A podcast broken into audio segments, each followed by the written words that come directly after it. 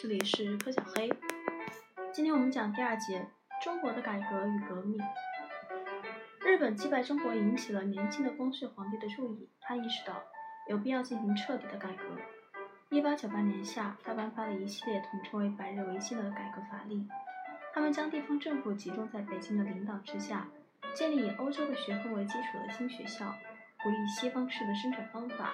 按西方方式建立一支新的由应征者组成的军队，这些措施始终停留在纸上，因为军队支持始终维护旧秩序的皇太后。这时，他废除了年轻的皇帝，宣布由他自己摄政，废除了所有的改革法令，杀害了六位维新派领导人。百日维新的失败使保守派获得了所有的权利，他们积极地引导社会上和政治上对外国人的不满情绪。排外的秘密团体在朝廷保守派。和地方统治者的鼓动下，组织了地方民兵以抵抗外国的侵略。这些团体中最为著名的是义和团，即人们统称的义和拳。义和团因得到官方的默许，开始袭击外国人。到一千九百年时，华北的许多中国基督教徒和外国人被杀。当欧洲海军分遣队开始在天津登陆时，义和团便向所有的外国人宣战，并且包围了北京的外国公使馆。但在几个月内，八国联军救出了公使馆人员，帝国朝廷逃离首都，中国再次被迫接受丧权辱国的合约，其条款包括进一步承认商业特许权和赔款三万三千三百万美元。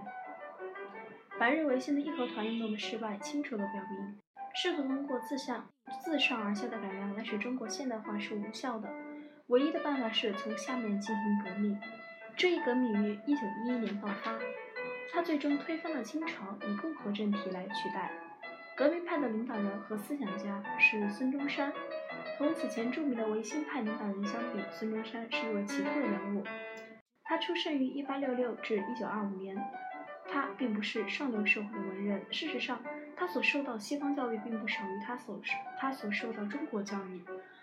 孙中山出生于广东三角洲，这里受外国影响的时间长于中国其他任何地区。他十三岁时来到檀香山的哥哥那里住了五年，并在一所英国教会寄宿学校念完了中学。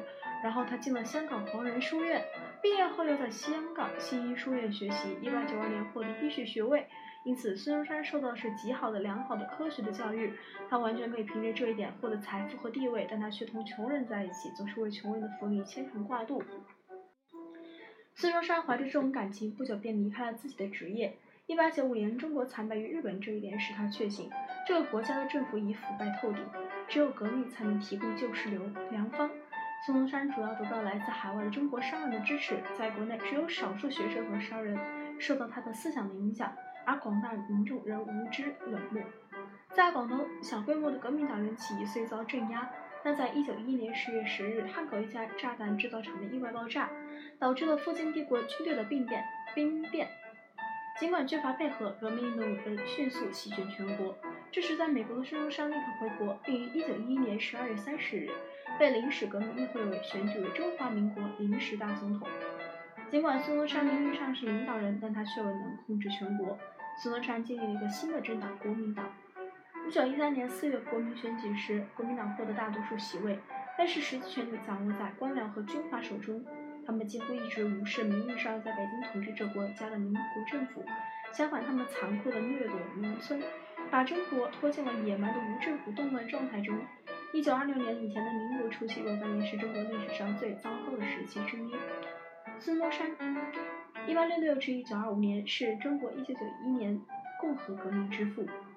以下几个因素可以解释这一悲惨结果。首先，中国幅员辽阔，这使得中国内地许多来年来未受到与西方交往的影响。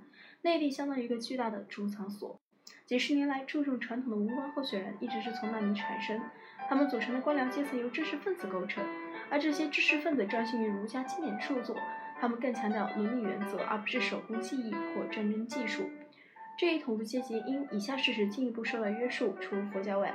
中国没有或几乎没有借用国外东西的传统，因此也就毫不奇怪。尽管19世纪后半叶中国的确发生了变化，但它的变化速度却远远落后于对西方做出反应的其他国家。最后，年轻的受过西方教育的中国人也应负部分责任。